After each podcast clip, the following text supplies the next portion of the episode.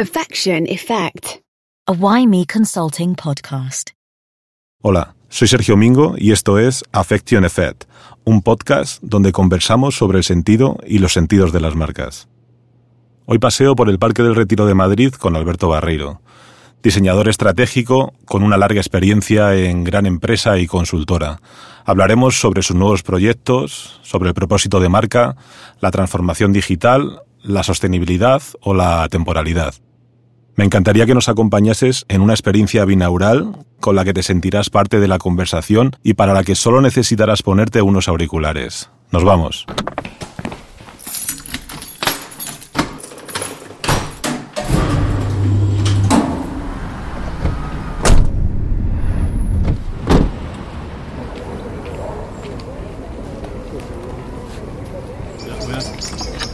al volumen de esto por si acaso. no sé si lo tengo apagado. Estamos grabando, ¿vale? Ok. Venga. La verdad es que es un espacio privilegiado este. ¿eh? Sí. Y nos elegimos esta, esta ubicación, la verdad es que no sé, yo creo que es porque prácticamente debe ser como el centro del parque.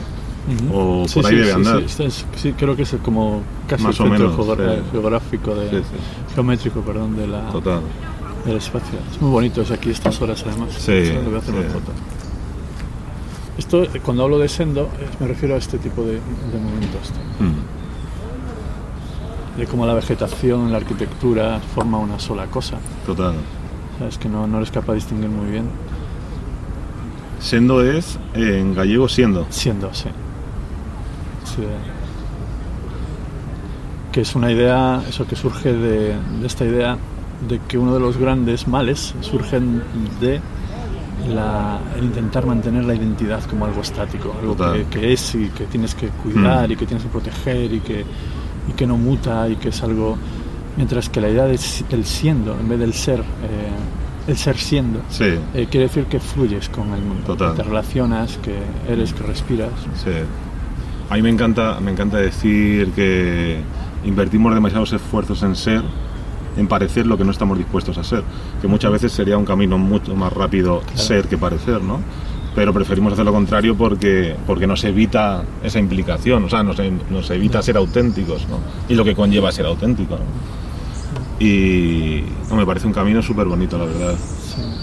Sí, yo creo, o sea, siempre mi, mi obsesión como, como profesional y como... Bueno, tú piensas que a todo esto que mi, mi, mi background, mi historia empieza... Eh, como, empecé como artista en mi carrera, o sea, no como, aunque, aunque era un artista bastante peculiar, o sea, antes de meterme en Bellas Artes estudié arquitectura un par de años e incluso eh, estuve haciendo, aprendiendo a- en, en la escuela de ingeniería, o sea, tengo Qué bueno. una perspectiva bastante, digamos, renacentista de la, de la del arte, ¿no? Y acabé en, en Bellas Artes. Ya. A mí no me admitieron. ¿No? ¿En Bellas Artes? No me admitieron. Y de, y de ahí me fui a Historia del Arte, y ahí estuve dos añitos, y de ahí me fui a estudiar escultura, y terminé escultura, me metí en diseño, y luego terminé en publicidad. Así que ese es un poco mi, el recorrido, pero, o sea, tengo familia que se dedica un poco eh, de manera profesional al arte, ¿no? Ah. Y, y ha sido realmente mi viaje, ¿no? Pero, pero muy interesante, muy interesante. Mucha, mira, una cosa que me chocaba era cuando yo escuchaba a la gente de publicidad decir, hablan de arte. Y joder, o sea, para, para mí era un mundo desconocido la publicidad, sí, ¿no? sí. Y yo decía, joder, ¿y por qué? Y le decía, pero ¿por qué decís arte? ¿Por qué decís-?" O sea, ya, ya, me- Ya. ya entendí que llamaban arte a, a la parte más estética, ¿no? O más, más relacionada con el diseño. Pero al principio me chocaba muchísimo. Decía, pues esta gente, ¿por qué dice arte? ¿Por qué llama arte a esto? ¿Sabes? Director de arte y no sé qué. Y, y al principio me, me- Luego, la verdad, lo que descubrí ahí, o sea, en, en- en la publicidad o la comunicación, porque al final es que como se entremezcla todo de una manera brutal, ¿no? Al final era, es como una especie de crisol, ¿no? Que te permite jugar con un montón de elementos al final para transmitir algo, ¿no? Pero, pero sí, sí, sí. O sea, que los dos venimos de, caminos parecidos. Qué bien. Bueno, Alberto, en Waimi creemos que todo empieza por una buena pregunta, así que esto no podría empezar de otra manera. Waimi, ¿por qué Alberto Barreiro? ¿Quién es Alberto Barreiro? Bueno, esa pregunta la debería haber hecho yo. O sea, ¿por qué me Ya la- la he puesto en tu por- boca. Ya, ya, ya. ¿Por, por qué estoy aquí? Él utiliza esa licencia. Y, y me- a veces me- hasta tengo curiosidad, ¿no? Porque, o sea, ¿por qué estoy aquí? ¿Qué es lo que estoy haciendo? La verdad es que siempre tengo la, la- me da la impresión de que estoy cayendo en los sitios más que buscando y, Ya. y dirigiendo mi propia vida, ¿no? Es eh, el hecho de, de, de encontrar nuevos espacios donde tener conversaciones. Creo que es un poquito lo que voy haciendo. Sí. Eh, buscar gente que, con la que ir construyendo juntos eh, historias. Mm. Y de hecho nunca lo había pensado de esta manera, pero creo que es la razón por la que estoy aquí, para, para poder charlar contigo, con todo el equipo, con, con todo lo que está sucediendo a mi alrededor. Eh, y quizá lo que aporto a la conversación pues es un montón de experiencia, un montón de, de cosas que me han sucedido en la vida y que me han permitido pues a- acumular una especie de sabiduría que es la que pongo siempre a disposición de, de la conversación ¿no? para intentar hacer algo, algo con ella. Eso, eso, es lo que, eso es lo que me trae aquí. Y, y aparte es que me, me gusta, cada vez pienso más, de hecho, como diseñador, como es una de mis facetas de mis lados, que el diseño evoluciona o está evolucionando en mí y se convierte en no mucho más que la capacidad de abrir conversaciones, de generar excusas para que, que las personas, eh, los, eh, los, l- vamos, aquella- aquellos elementos que tengan sentido ¿no? En- ante un reto, ante un problema, ante un- se junten para, para juntos eh, buscar una solución a, a los problemas. ¿no? O sea, se convierte casi en un acto de activismo político, de facilitación de conversaciones cara a una, a una consecuencia que estés, que estés eh, buscando. Sí, de hecho, quizás eso sea el diseño en su sentido más amplio, ¿no? Massimo Vignelli eh, decía que se podía alcanzar la temporalidad si se busca la esencia de las cosas y no la apariencia. La apariencia es transitoria, la apariencia es moda, la apariencia es tendencia, pero la esencia es atemporal. Alberto, eh, el propósito eh, es el viaje de las marcas hacia su propia esencia, hacia esa atemporalidad. Eh, ¿Qué es realmente el propósito? Sí, hay algo, eso es, vamos, precisamente, el propósito yo lo defino de la siguiente manera, es muy sencillito y, y- y nos ayuda a encontrar esa esencia. La esencia es algo más que el propósito, el propósito es eh, la- esa intención profunda, ¿no? Que está, que de alguna manera orienta y dirige a la marca. Es muy próxima a su esencia, pero yo creo que la esencia es algo, algo más, ¿no? La- es lo que surge de la activación de ese propósito y de la manera en, que lo activas, ¿no?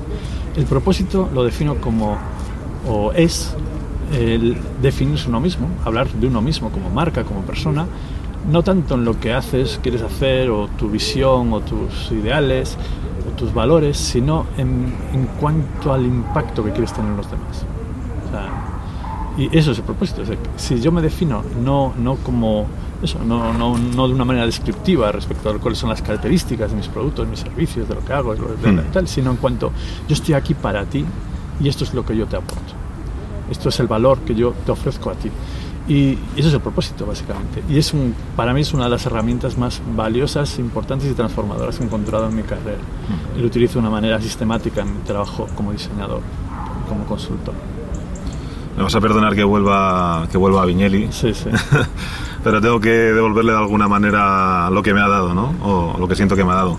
Citando de nuevo, Vignelli nos decía, if you can design one thing, you can design everything. ¿Es el diseño transformación? ¿Cuál es el papel del diseño estratégico para las marcas del hoy y del mañana? Sí, bueno, eh, el- el- hay una definición del diseño maravillosa de Herbert Simon, que fue un, un premio Nobel que en los años 60, 70, norteamericano, economista. Decía que el diseño es, si no recuerdo la frase exacta, ¿no? pero es esa capacidad de entender la- el momento actual, o sea, la, coyuntura actual, y transformarla en aquello que deseas que sea. O sea, no, son, no tiene nada que ver como lo he formulado con el- la cita original, pero básicamente es eso. Es crear estrategias para mover de una, una situación que por el motivo que sea eh, no te gusta, falla o puede mejorar, a imaginar y proyectar y generar esas estrategias que te permiten llegar a esa situación deseable. ¿no? Es el diseño. Entonces, eh, si lo hacemos así y el, y el reto que tomamos como, como principio es un reto relevante, por Ujú. ejemplo, pues no sé, mejorar una ciudad o mejorar o hacer que mis marcas tengan un impacto real en las personas, positivo, entonces si esa es la situación actual, el diseño es por supuesto transformador. Depende de nuestra intención, de nuestro propósito, depende de, de cómo formulamos esa intención de impacto que queremos tener. El diseño nos ayuda a recorrer ese, ese camino. A- Siempre hablo de eh, eh, construir puentes entre la intención y ese futuro deseado que quieres construir. Entonces el diseño como proceso, es, eh, como que si una vez diseñas una cosa, dis- dis- diseñas todas, ¿no? De hecho, es un proceso muy sencillo, entre comillas, que, que estoy empezando a entender ahora, después de más de 25 años trabajando en él, tanto como artista como como diseñador, que es la idea de, primero, entender de manera inmersiva, de manera sensible, la realidad, ese contexto que quieres cambiar, profundizar en él, buscar aquellos elementos que están presentes que, sobre los que puedes actuar, las palancas sobre las que puedes incidir. El segundo paso es declarar esa intención de cambio, cuando identificas aquello sobre lo que quieres actuar, que es el propósito. Y el tercero, ser capaz de imaginar el, eh, esa situación ideal a la que quieres llegar. Es, un, es un tipo de diseño proyectivo, especulativo, imaginativo, que es como trabajo yo. Una vez tienes la imaginación y tienes la intención, se trata de generar estrategias, productos, servicios, ponerlos al servicio de ese camino. Sí. Eso es como, como yo trabajo. Íntimamente, íntimamente ligado con el propósito, evidentemente. Efectivamente, el Y propósito- con la esencia de. El propósito es, es precisamente esa intención que te mueve Mm. a hacer ese cambio. Sí. Está íntimamente ligado a ello, sí. Sí, podríamos decir que el diseño eh, es de alguna manera el vehículo, ¿no? Sí, sí, el vehículo que nos permite lo que estaba diciendo, conectar ese, ese querer y ese, y ese conseguir o ese hacer, ¿no? Hace poco reflexionaba acerca de- del Climate Pledge de, de Amazon y me preguntaba eh, si estamos siendo testigos de una OPA hostil a la sostenibilidad o las marcas eh, realmente están entendiéndose como parte de un ecosistema en el que su papel trasciende a una mera transacción. Y me pregunto, ¿serán las marcas eh, que mayor valor aporten a la gente las más valiosas? Eh, estamos en un momento de transición muy complejo, muy peligroso, en que efectivamente, por un lado, hay una conciencia eh, de, de necesidad de transformación de la manera que, que hemos gestionado ¿no? la economía, las empresas, los objetivos durante estos últimos años. ¿no? Se nos ha ido de las manos, eh, entendemos las consecuencias físicas reales en el clima, en la biodiversidad, en la desigualdad. Hay un montón de elementos que están, son tangibles, medibles y que surgen directamente de una mala gestión, una mala gestión, digamos, eh, bueno, ideológica o del, del algoritmo que define nuestra relación con el mundo, ¿no? que es una forma de economía y que esa conciencia está ahí, lo están diciendo las instituciones, ya no hay excusa, ya se sabe, está ahí, no hay, no hay debate, está bien y hay una conciencia de que eso es así. Lo que es más difícil es actuar sobre ello. Primero porque hay unas inercias, hay, unas, hay unos intereses, hay unos inversores, hay unos comités de dirección, hay una cultura establecida que, que, que te, te hace muy difícil cualquier tipo de cambio en base o reacción a esa conciencia. ¿no? Entonces, ¿cómo- ¿qué está sucediendo? Por un lado, existe el hecho de que todo el mundo quiere ser sostenible. De hecho, si quieres ser parte del ecosistema empresarial, eh, digamos, oficial, eh, institucional en, en Europa, tienes que tener unos principios muy claros de, de- de sostenibilidad, de responsabilidad social, etcétera, etcétera. Si no, no juegas. Estás Exacto. fuera de las ayudas, estás fuera de los ecosistemas de innovación, lo que sea. No eres relevante. Entonces, la gente quiere estar ahí. Por otro lado, como, decía, como te decía antes, hay un legado y una cultura que, lo- que es una resistencia muy fuerte. Entonces, eso a veces se transforma en lo que mucha gente llama el, el greenwashing, por ejemplo. ¿no? Sí. Que es como vamos a contar una historia que queda muy bien, contratamos una agencia de publicidad Mm. y comunicación que nos haga el PR o que nos haga unos anuncios muy sentimentales, Mm. pero en el fondo seguimos respondiendo a, las- a la, a la inmediatez de nuestros shareholders y, Mm. de- y deja de contar. ¿no? Pero hay una mecha prendida que está ahí, hay empresas que están liderando el camino. Lo bueno y lo interesante es que hay una razón, además de la, de la puramente institucional, para moverte en esta dirección, que es que las, ya se está demostrando que las empresas que tienen un propósito claro de impacto, que son responsables, que, que miran con, eso, con cierta idea de cuidado, ¿no? tanto a los empleados como a la sociedad como al planeta, están funcionando mejor económicamente son alinean mejor eh, la, organización, eh, son capaces de atraer el mejor talento, son capaces de retener el mejor talento, son capaces de crear productos y servicios mucho más relevantes porque tienen la relevancia en su ADN. ¿no? Entonces ya, ya hay literatura de sobra para demostrar que financieramente las empresas que tienen esta, esta idea de impacto son más relevantes y, son más, eh, y- generan mejores resultados eh, financieros, más sostenibles a largo plazo. Pero ahí está la fricción en este momento. Yo, yo siempre digo que el gran problema es la gran resistencia cultural, es que la gente que lidera empresas, sobre todo grandes empresas en este momento, bueno, grandes y pequeñas, de todas, son gente que ha triunfado en un modelo anterior. Entonces han trabajado y, y- y están reconocidos por el triunfo en una manera de entender la, la- la economía y la empresa que no corresponde a los valores que necesitamos ahora como sociedad. Entonces, claro, ¿cómo les vas a decir, mira, que lo que has hecho no está bien? O sea, estuvo bien en su momento, pero ha- has llegado al límite, ¿no?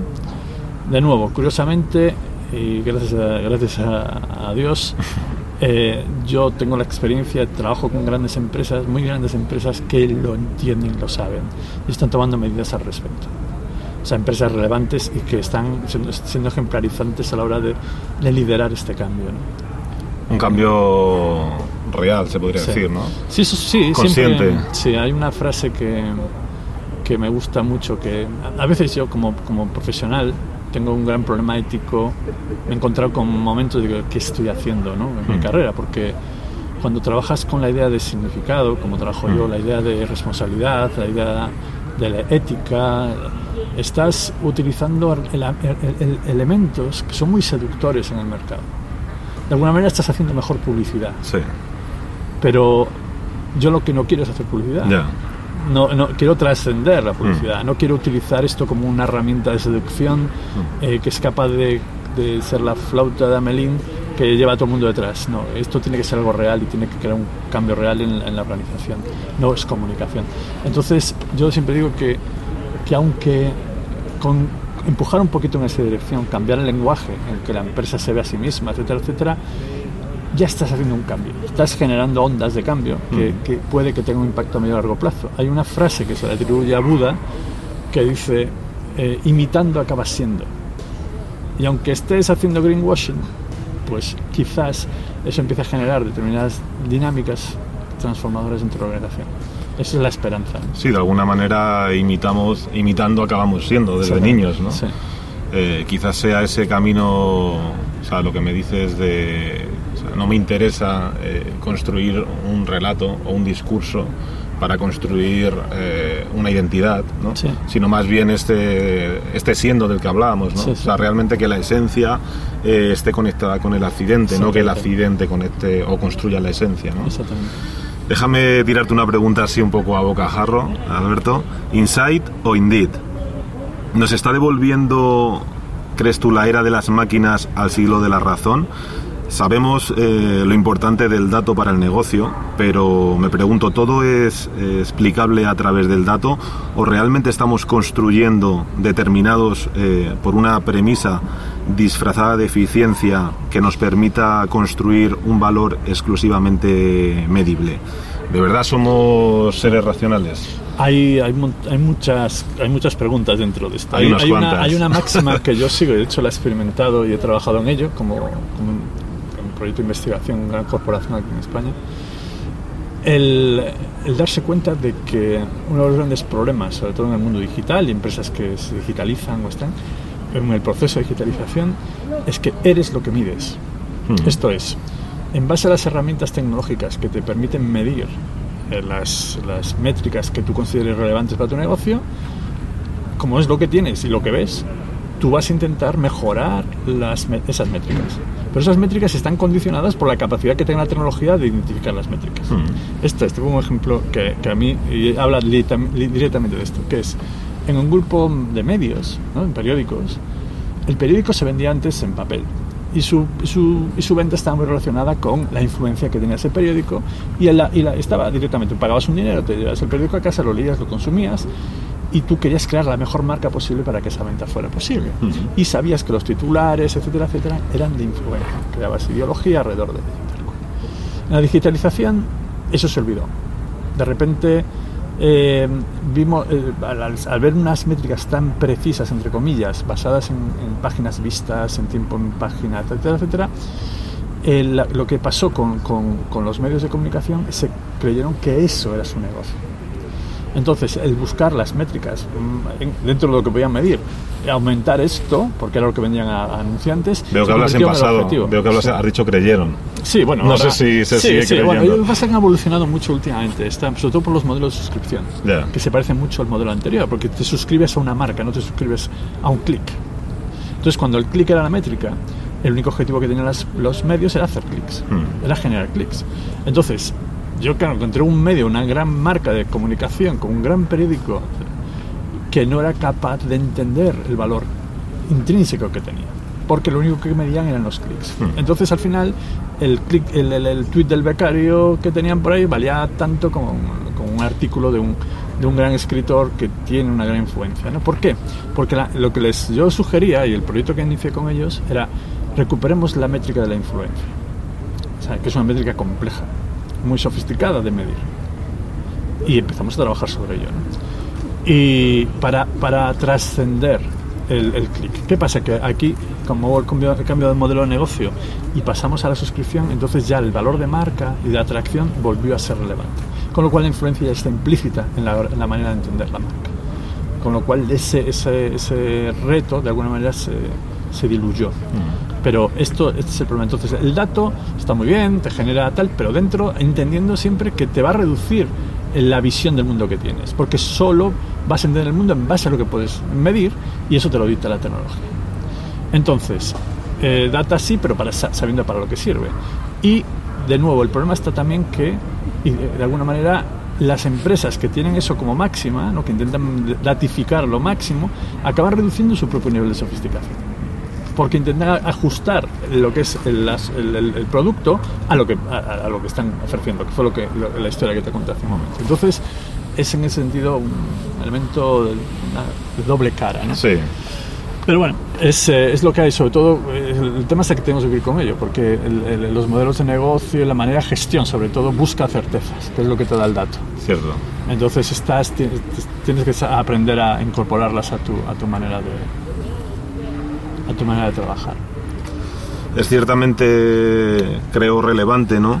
Que, paradójico que, que esta era del logaritmo nos esté haciendo volver, permíteme la licencia, a una especie de antropocentrismo del renacimiento. Hemos asimilado como, como mantras realmente términos como customer centric o user centric. Eh, ¿Es el usuario el centro del universo, Alberto? Bueno, eh, eh, primero, la, la idea in- inicial, ¿no? que decías que, que se enlaza con la pregunta anterior, que Sí. me quedó por así un poco, que, que yo creo que también da pie a todo lo que te pueda responder a esto, a esto último, ¿no? que es si somos racionales o no. O sea, eso ya está demostrado absolutamente que nunca lo hemos sido. O sea, eso es una falacia lógica que nos hemos inventado. eh, no sé por qué, eh, con una visión antropocéntrica, ya no sé, eh, hemos creado un mito sobre el ser humano que somos, eh, tenemos esa capacidad de, racionamiento que no es, nunca ha sido cierta. Nosotros, eh, cualquier, cualquier especialista en comportamiento te dirá que el 90%, 90 y pico por ciento de las acciones que tomamos, decisiones que tomamos durante el día, son automáticas o instintivas más que racionales. No hay un análisis racional de lo que haces. Eso lo sabes cuando conduces, no te pones a pensar los grados sobre los que tienes que girar el volante, simplemente fluyes con ello. ¿no? Entonces el cerebro funciona de una manera distinta. Eh, esto nos lleva a un mundo efectivamente en el que en el que es necesario contar y entender a la persona de una manera mucho más sofisticada. Yo no solamente lo diría que y ahí volvemos a lo de usuario, que es uno, me gustaría incidir en ello, el problema está que tenemos por un lado la falacia del hombre racional, que se traduce en un mundo capitalista, en lo que se llama el, el homo economicus, que da por sentado que somos capaces de tomar decisiones racionales respecto a nuestra economía. Lo cual también se está demostrando que no es así. La behavioral economics, que se llama como disciplina, nos dice que las decisiones las tomamos de sabe Dios cómo y que no, no hay es- esa, esa persona racional que toma decisiones en su propio beneficio para maximizar el retorno en cada negociación, que es la, la promesa sobre la que se construye nuestro modelo económico, es una falacia lógica absoluta. Entonces, la, eso por un lado, ¿no? Entonces las emociones, la intuición, tal. Y por otro, creo que también hay que trascender el hecho de que no solamente que seamos racionales, emocionales y todo lo que haya por medio, sino que no somos uno, sino que somos en relación a, que es la idea de Sendo también, de Siendo, que es, somos, en relación, somos, el- somos seres sociales. y la identidad humana y lo que somos y lo que hacemos no, eh, no existe este individuo aislado que tiene decisiones lógicas por sí mismo o que sufre o que siente. Somos en relación a lo que vivimos en, sociedad, en grupo, porque porque no, el ser humano ha sobrevivido en la naturaleza gracias a la colaboración y a la creatividad, digamos, colectiva. No somos eh, individuos, eh, individuos regidos por la supervivencia del más fuerte como nos han hecho creer, porque funciona muy bien dentro del marco ideológico en el que nos movemos. ¿no? no es la fuerza lo que nos ha permitido sobrevivir, es la colaboración. Somos seres muy débiles físicamente, tenemos mucha inteligencia, tenemos resistencia al andar, pero sobre todo lo que nos ha permitido sobrevivir y llegar a, una sociedad tan compleja como esta es la colaboración. Y la, entonces, la idea de usuario cae por todos lados si piensas de esa, de esa manera. Mm. porque el usuario tiene yo, yo, recuerdo tuve una, una, una, experiencia personal muy interesante a ese respecto cuando hace años era director de diseño, me habían contratado como director de User Experience en ITV, que es una televisión británica, para montar el equipo de User Experience. Y cuando llegué yo a la televisión allí y tal, estaba trabajando y había algo que, me, que no me funcionaba muy bien. Y era algo muy básico, y es que la gente no usa la televisión, la gente la disfruta. La gente llora, ríe, se informa, eh, se entretiene, se junta con los amigos para ver el Factor X, que era uno de los programas que, con los que trabajábamos. Eh, hace, no lo usa. la idea de uso es una idea legado de la tecnología. Y te obliga ya, te pone un marco de pensamiento tecnológico. Y aquí no se trataba de usar nada, se trataba de, de hacer y disfrutar. Y de hecho cambié. Primero hablé con mi jefe, que era el CEO de, la empresa en, la parte digital. Dije, tío, esto no se llama User Experience, se llama, esto es ITV Experience, tío. Vamos a crear experiencias. Y dije que nuestro mandato no es hacer productos digitales, es extender y mejorar la experiencia y disfrute televisivo en medios digitales. Entonces cambió radicalmente el mandato del equipo, cambió nuestro rol, lo pasamos de miedo, hicimos cosas realmente maravillosas. Y el proceso fue matar al usuario, cargarse al usuario. Y, y, yo sigo cargándomelo, cada vez por más motivos. ¿no? Y, y, ahora el que, más, que más tengo en cuenta es ese, el, usuario como ser individual que tiene una y que funciona de una manera lógica y que mm. va a tomar la decisión y se va a hacer clic donde tú le digas, no existe. O sea, no existe esa persona. Y entonces, por ejemplo, en nuestros procesos de diseño que utilizamos, ya no utilizamos, hay una herramienta muy tradicional en el mundo del User Experience eh, Design o User Centric Design, que es lo que llamamos personas, que es crear una, una personaje arquetípico al que le das una biografía y trabajas para esa persona. Nosotros no utilizamos personas, nosotros utilizamos eh, pensamiento sistémico, utilizamos, entendemos eh, el sistema en el que se produce el acto de diseño, la intervención con el diseño, entendiendo a, sí, individuos, pero en conexión con todo su contexto social, económico, cultural, medioambiental, etc. ¿no? podemos aislar a esa persona al usuario como individuo lógico, racional y trabajar para él, porque te, pierdes el mundo, digamos. Sí, al final de alguna manera es una, una concepción quizás un poco perversa, ¿no? El, entender que algo existe en tanto que eh, está siendo parte de, de, una conexión concreta, ¿no? Porque, o sea, ese, si entendemos al usuario como tal, o sea, me parece muy bonito lo que dices, matar al usuario realmente para darle vida, ¿no? Sí, sí.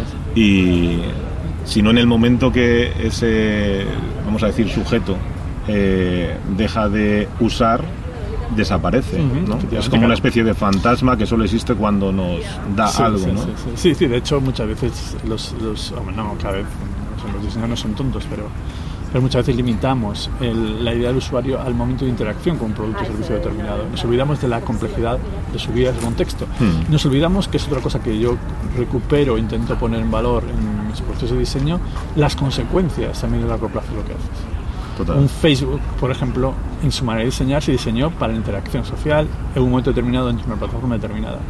No se pensó en ningún momento en las ondas de impacto que tiene a nivel social, ahora estamos hablando de enfermedades mentales, estamos hablando de incluso en su momento de cómo se utilizó para un proceso de genocidio eh, un país asiático o cómo ha cambiado eh, el paisaje político internacional. Eso no, porque no puedes, porque no lo ves. Es un invisible dentro del proceso de diseño, porque nadie piensa en consecuencias. Por eso, eh, la manera que, tengo, de trabajar y que tenemos de trabajar, el grupo que, trabajamos de manera colaborativa, lo que hacemos en lugar de trabajar desde necesidades, desde pro- productos, hacemos lo contrario. Lo que hacemos es proyectar las consecuencias, entender ese futuro, buscar el escenario ideal al que queremos llegar, el significante y tal, y hacer lo que llamamos un backcasting, es qué, qué podemos hacer hoy para que las consecuencias sean positivas. Entonces nos permite incorporar un poquito mejor esta idea de consecuencia, de pensamiento a largo plazo, en vez de, en vez de eh, trabajar directamente con resultados a corto, que es como trabajas generalmente en los procesos de diseño. Sí, es curioso que, que, que quizás sea una, una miopía bastante patente, ¿no? En, el, en, este, o latente en este, en este momento, porque eh, quizás eh, estamos muy determinados por esa idea Sí. de, no sé si decir, de, de que tenemos que gustar a toda costa, ¿no? Eh, y es quizás el camino más eh, es el del ser, ¿no? Que Sí. el, de, el de adaptarnos a, a los eh, gustos o a los antojos, ¿no?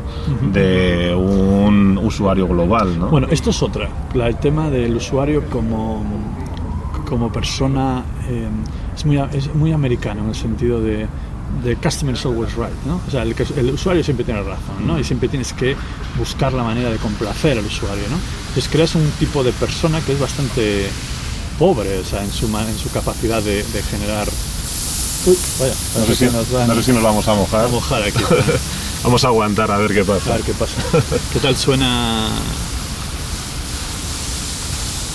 el regadío? Pero bueno, lo que te estaba diciendo Sí. es que, que, que entendemos el, el usuario como alguien ajeno a nosotros, Mm. que nosotros cuya- nuestra única misión sería, como empresa, como diseñador, es cumplir las necesidades y resolver las necesidades de esa persona ajena. ¿no? Cuando hablamos de propósito, por ejemplo, que lo mencionamos antes, añades un componente eh, extra que, que no se tiene en cuenta tampoco en los procesos tradicionales de diseño, que es la intención subjetiva del diseñador o de la empresa. Tú cuando tienes una intención de cambio, cuando, cuando el diseño lo haces transformador, tienes una visión propia y la incorporas. No solamente reaccionas a las necesidades del usuario, sino que incorporas una intención transformadora de mejora desde tu perspectiva, tu punto de vista y tu, tus valores y tu, historia como empresa, lo incorporas a la mezcla. Y eso cambia también radicalmente la historia, enriquece la conversación. Siempre digo que sería un coñazo estar con una, en una relación en la que lo único que haces es responder sí o decir que sí a lo que quiere el otro. ¿no? Cierto. acabas, un matrimonio, no tiene futuro, ¿no? Necesitas aportar. Y el diseñador, yo reivindico la subjetividad del diseñador. Sobre todo porque el otro realmente eh, no sabe seguramente ni lo que quiere. Exactamente. tú lo- lo- hay la idea muy bonita de que no se trata solamente de generar productos, servicios, sino de guiar. O sea, la idea de eso es, eso es una idea muy transformadora. o Eso es lo que hace que el diseño sea transformador. El hecho de que tengas una intención de yo con esta con este impacto que voy a tener en, en ti o en tu entorno, lo voy a intentar hacer un poco mejor ¿eh? contigo. O sea, no quiere decir que impongas una realidad, sino que vamos que hay una intención transformadora. Eso genera diálogo y se genera conversación. Permíteme, por último, Alberto, eh, acariciar, aunque sea con las uñas, la tendencia. Quiero preguntarte, ¿qué es el metaverso? ¿Es este el siguiente peldaño de una realidad comoditizada? Eh, ¿Hacia dónde vamos? ¿Cuál será el papel de las marcas en un contexto híbrido? Eh, yo llevo, con la idea de metaverso, llevo trabajando 30 años. Yo, mi, mi obra, mi obra, de hecho, eso fue lo que me llevó a bueno, 30 años, 25 años, diría. Lo que me llevó al, mundo del diseño era mi trabajo que hacía en, en- en- en- en entorno digital. Yo, mi primera exposición artística fue en un mundo virtual, se llamaba Alpha World, que era como Second Life, una un pre-Second Life en el 96, creo que fue y trabajé conceptualmente mucho con esa idea de- del mundo virtual, etcétera, como desde el punto de vista crítico, artístico, etcétera, etcétera, y lo llevé a mi obra. Durante muchos años trabajaba, por ejemplo, con paisajes románticos en blanco y negro, fotografías de gran formato, que eran fotografías que hacía de la televisión jugando a la PlayStation. Lo que pasa es que ocultaba y en las exposiciones no decía el origen de la imagen. ¿no? Entonces jugaba con esa dualidad, ¿no? De lo virtual, lo, lo Escenas lo real. ficticias, entiendo. Sí, eran ficticias. te- Tenía juegos de, Sí. de- de rally, por ejemplo. Entonces Mm. buscaba un paisaje, un paisaje de unas montañas, le hacía una fotografía a la pantalla, la pasaba blanco y negro, la ampliaba y, las presentaba como si fueran imágenes de paisajes reales, ¿no?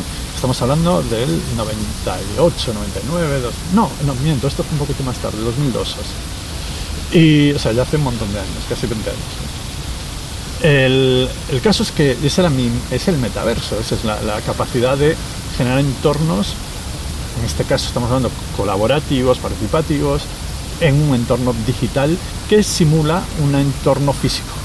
Esto es lo que es, porque el metaverso conceptualmente ya estamos en él, o sea, cuando hablamos online, cuando usamos WhatsApp o cuando nos reunimos en un chat o lo que sea, estamos en este entorno conceptualmente Mm. digital.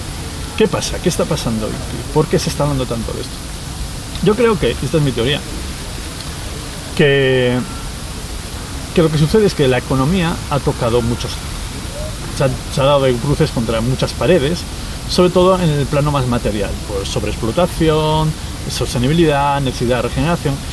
No se puede sacar mucho más, no se puede mantener una, una economía ilimitada que necesita crecimiento ilimitado en un contexto na- natural que, el que tiene recursos limitados. Esto es lo que hay. Estamos ahora en un montón de problemas, desde, por ejemplo, incluso la transición energética, la transición a la energía, a la, electricidad, por ejemplo, en, la, movilidad, es muy difícil de llevar a cabo porque implica un consumo tan brutal de, petróleo para hacer esa transición que al final hasta no sale a cuenta. Estamos en un momento muy difícil. Pero sin embargo, que sabemos que tenemos que cambiar porque, porque eh, la amenaza está ahí. Entonces, ¿cómo generar un nuevo entorno de explotación, de scarcity, no de escasez, donde poder explotar y hacer crecer la economía sin depender de recursos materiales? Pues te creas un nuevo mundo y lo duplicas. De hecho, hace poco me, me suscribí en una, en una, en una, mm, una aplicación que, que es el mundo, el doble del mundo. Tienes el mundo y te compras parcelas en ese mundo. Y genera una economía de escasez en un mundo virtual.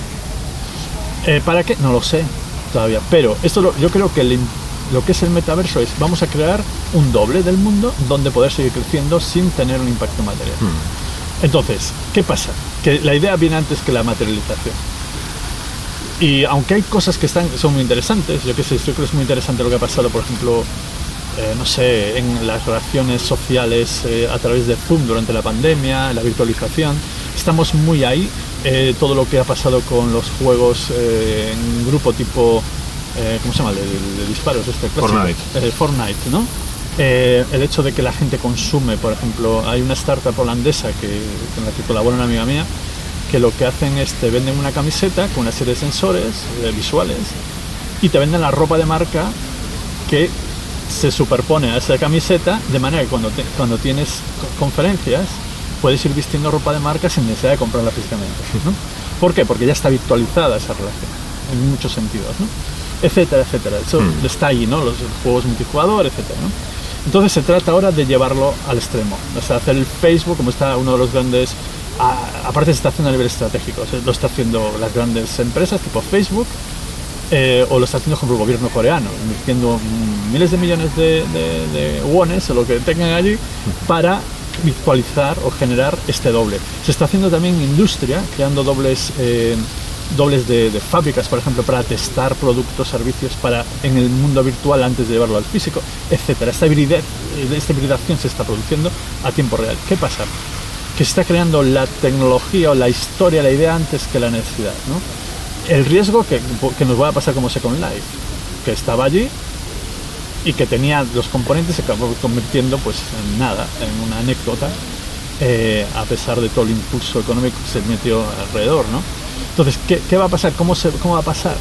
Yo creo que quizás la tecnología que falta por eh, consolidarse es la realidad aumentada, porque es la que te permite la transición suave entre el mundo real y el mundo virtual, que sería o aumentar el mundo real para crear una nueva economía, una capa económica de elementos virtuales dentro del mundo real. Yo creo que está ahí. Entonces, el otro día creo que fue Facebook que sacó unas gafas, un prototipo de gafas con Ray-Ban y después lo quitó del mercado. No sé qué fue una cosa muy rara, pero apareció y desapareció. Se está trabajando en eso. Y yo creo que la realidad aumentada va a ser el camino. más que, que la, que la realidad virtual pura, pero no sabemos. De nuevo, eh, como tendencia yo creo que hay una tendencia fuerte hacia la digitalización de la economía, precisamente forzada desde arriba por, la, por esta necesidad macro que, que se nos presenta. Pues estoy viendo Alberto que nos estamos mojando y esto, esto es bien real. Sí. Ha sido un placer, te agradezco mucho que hayas estado con nosotros, conmigo y con todos los que nos acompañan. Y si te parece, seguimos dando un paseíto en esta noche tan agradable, por un sitio tan agradable como el Retiro. se está haciendo de noche, pero es precioso Sí, la- la- sí, la- sí, el, poder estar aquí en medio del retiro. Total. No sabemos lo que tenemos en Madrid, Oh. de pedazo parque ya es A mí siempre me ha encantado, mira, yo estuve, estuve, me destinaron a, a Panamá, estuve tres años en Panamá y lo primero que hacía cuando volvía era venirme al retiro. Y es que la verdad es que tiene un encanto especial. No sé, a- no sé a cuánto nos hemos ido, nos habremos ido un montón de tiempo, ¿no? Y es que el agua estaba haciendo mucho. Sí, eh, ¿molestaba mucho el agua o qué? ¿Sí? ¿Cortamos? Sí, corta.